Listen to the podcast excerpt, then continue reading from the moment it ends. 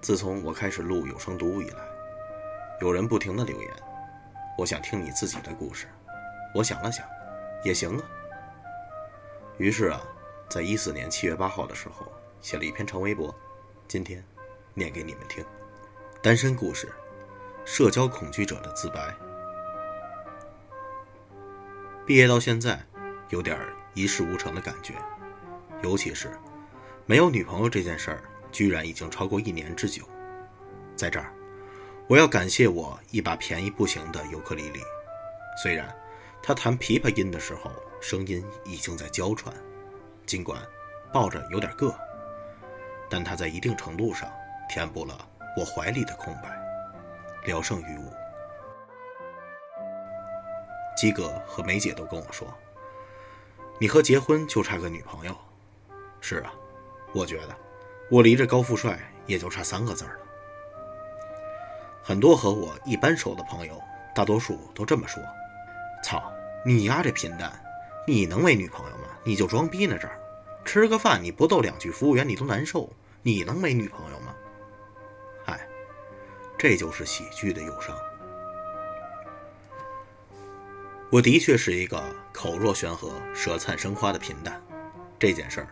甚至可以追溯到我的小学时代，在长达六年的青葱岁月里，我不停地在最后一排和第一排之间徘徊。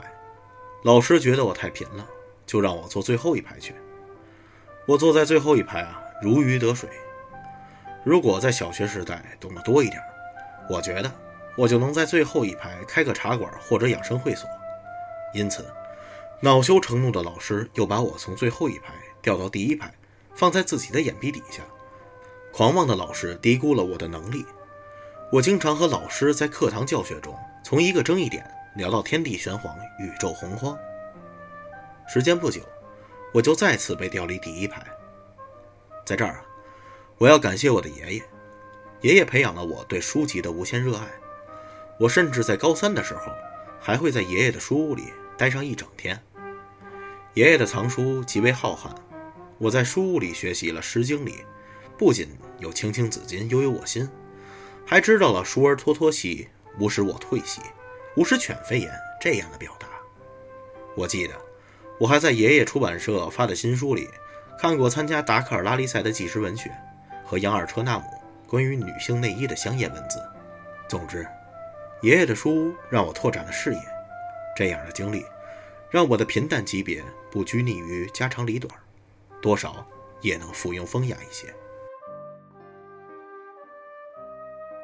花开两朵，各表一枝。平淡的能力随着我的茁壮成长，与日俱增。随着我的成长，我也意识到，红袖添香啊，也是人生的一件重要大事儿。高考结束，我和卓老板骑车去天津玩了一圈。去的时候气宇轩昂，感觉全世界都被我骑在胯下。当时，我俩幼稚的啥也没准备，辨别前进方向主要靠两样：太阳和一块指南针。当骑到天津外环的时候，两个不知天高地厚的小二逼还不小心骑上了天津外环，在外环上骑了足足俩小时，并且有些中暑的迹象，才意识到我俩好像在围着天津城区骑。接着，我们一群人在天津城。足足玩了三四天，也许是因为年岁小，加上卓老板还有女朋友，我也就没想着去试试金味的宝剑到底哏不哏啊。随着大部队人马登上回北京的动车，我和卓老板也有点动摇，要不托运一下，三十分钟回北京算了。但是年幼无知啊，还是战胜了理智的思考，我俩还是毅然决然地决定把整个世界。再次骑在胯下。下午四点半，我俩睡醒午觉，实在想不出再赖在天津的理由，就推车上路了。上路前，卓老板又穿上了一身紧身的骑行服，戴上了墨镜。卓老板的世界观啊，在我看来，一直处于盘古开天辟地前的混沌状态。我也不知道，太阳既然落山了，为什么还要戴上墨镜？我想。没准戴墨镜就是老板圈的标配了。说到卓老板啊，我就不得不扯远点儿卓老板是一个极为有意思的人，南方人，北方长相，爹妈啊都是清秀的福建人，说话都是细声慢语的。结果卓老板长得却是维吾尔族少年一般。卓老板平时不太爱讲话，但是两瓶啤酒下肚，就和变了人一样，总乐意操着带羊肉串味儿的东北话，说要去做大保健。有一天，我和卓老板骑摩托车回家，骑到西直门高架桥，北京展览馆在夜空下极为壮观。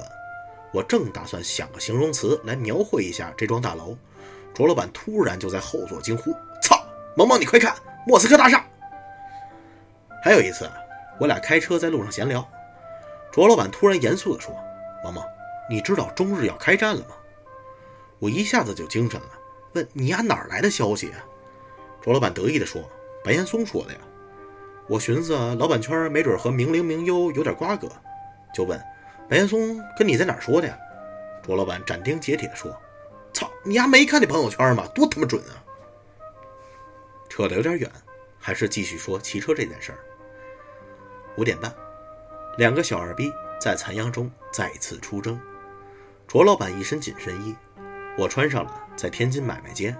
买的拉洋车板爷的坎肩儿，如果有人给我俩拍张照片，我觉得地上的影子一定特别伟岸。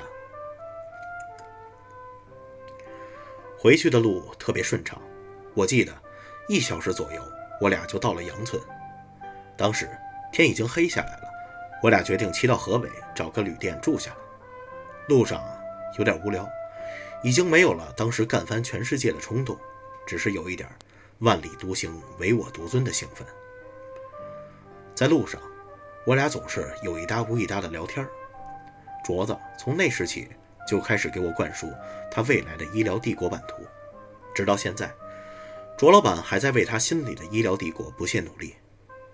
我认识有梦想的人很多，也认识很多各种二代，但是卓老板这样拥有超人毅力的人，我至今还是没有见过。卓老板聊完了医疗帝国，就开始聊他那甜蜜的感情史。聊完了感情史，就开始在黄村野地里单曲循环唱了一首我听不懂的歌。每到一个村庄，我俩都试探对方想不想出点休息。也许都志存高远，不愿输给对方，或者是血气方刚，余勇可古。我俩总是在村口徘徊一阵，说再骑一会儿吧。当看到离北京还有二十几公里的时候，我俩觉得，嗨，不过如此嘛。我记得特别清楚，到天安门的时候是四点半，长安街正在修马路，柏油味儿特别大，整条马路也是轰隆轰隆的。我和卓老板坐在西单图书大厦门口，最后一次补水放水修整。这时候。在不远处，有个女孩。这件事儿虽然已经过去六七年，但是我记忆无比的深刻。她穿着黑色的背带裤，里面是一件白色的短袖 T，长头发，齐头帘，眼睛特别大。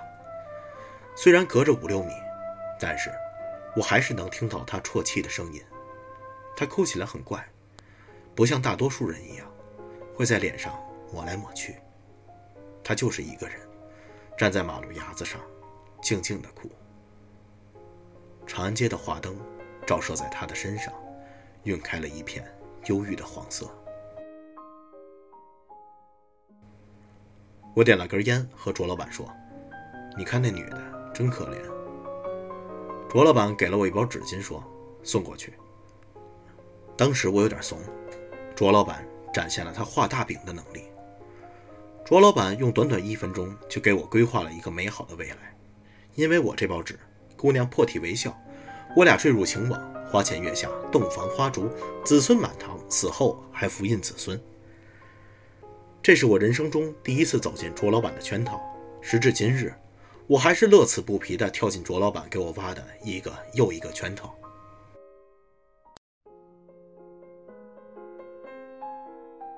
我接过卓老板的纸，准备行动。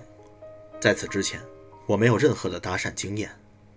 我知道开口说的第一句话极为重要，在接近姑娘之前啊，我就不停在回忆世界名著中男女主人公第一次见面的场景。直接给面巾纸让人擦擦，这未必也太低级了，人家肯定特别抵触。我貌似回想起莎翁的对话，似乎比较符合这样的场景。我骑到姑娘面前说：“姑娘，也许是天气太热，或者是我看错了，你擦擦汗吧。如果你看过《罗密欧与朱丽叶》，你会不会想起那句台词：朱丽叶，在秋天是没有人帮助你擦去冬天的眼泪的。我到现在，我也认为我那天搭讪说出了在那个场景下世界上最完美的开场白。很意外，直到现在。”我仍然不知道为什么姑娘会停止哭泣，尖叫着：“你干什么呀？干什么呀？干什么呀？”就跑开了。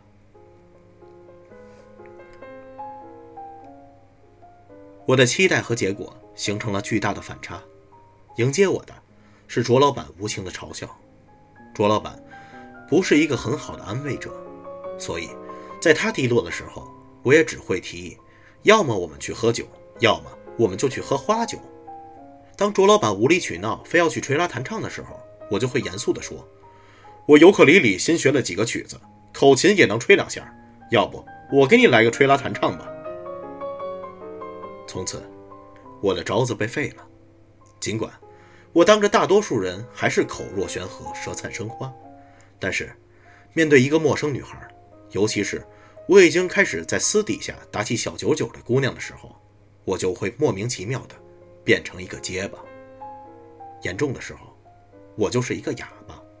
第一个，在病后愿意帮我介绍女朋友的是初中同学圆圆。她并不知道我的病情，其实我也不知道我已经患上了这个不治之症。我记得那天气氛特别融洽，一个表面上的初中聚会，我这边的僚机啊已经起飞。在这方面，老王的情商很高，马上察觉到聚会的真实目的。开始插科打诨，无恶不作，体现了一架优秀僚机的应有品质。那次的妹子质量极高，因为现在多少还有点联系，所以我就不说她的名字了。妹子是混血，皮肤湛白，眼睛大而且深邃，虽然没有戴美瞳，眼睛的颜色也是沁人心魄。圆圆给我发短信说：“姑娘喜欢深沉的，你今天啊别太乖张了。”我记得吴音老师在摄影课上说，烟雾是制造阴郁气氛的最好道具。当然，我也没二逼到随身携带一块烟饼。为了半小时的深沉，我几乎烟不离口，因为我从小到大从来没有深沉过，我也不知道深沉究竟要多沉。直到我自己都受不了自己的时候，圆圆又发短信和我说：“你倒是说话呀。”也就是从这个时候，我才意识到我患了见了女的心动就结巴病。在此之后，无论大学还是酒吧、街头还是巷尾，我只要是心怀鬼胎的搭讪，都会草草了事。为了扭转尴尬的局面，我在杀人游戏和三国杀中不停地杀那个姑娘，以表示我对她很有点意思。最终，聚会。也在这种尴尬的局面下收场了。我在很长一段时间里都陷入了人生的巨大怀疑，我绝不能相信，居然能面对女孩再也不能开口这个残酷的现实。我陷入了无限的自我怀疑中，我感觉每一天都是灰暗的，每一个姑娘都面目可憎，似乎我的婚姻。就要完全依赖相亲这条路了。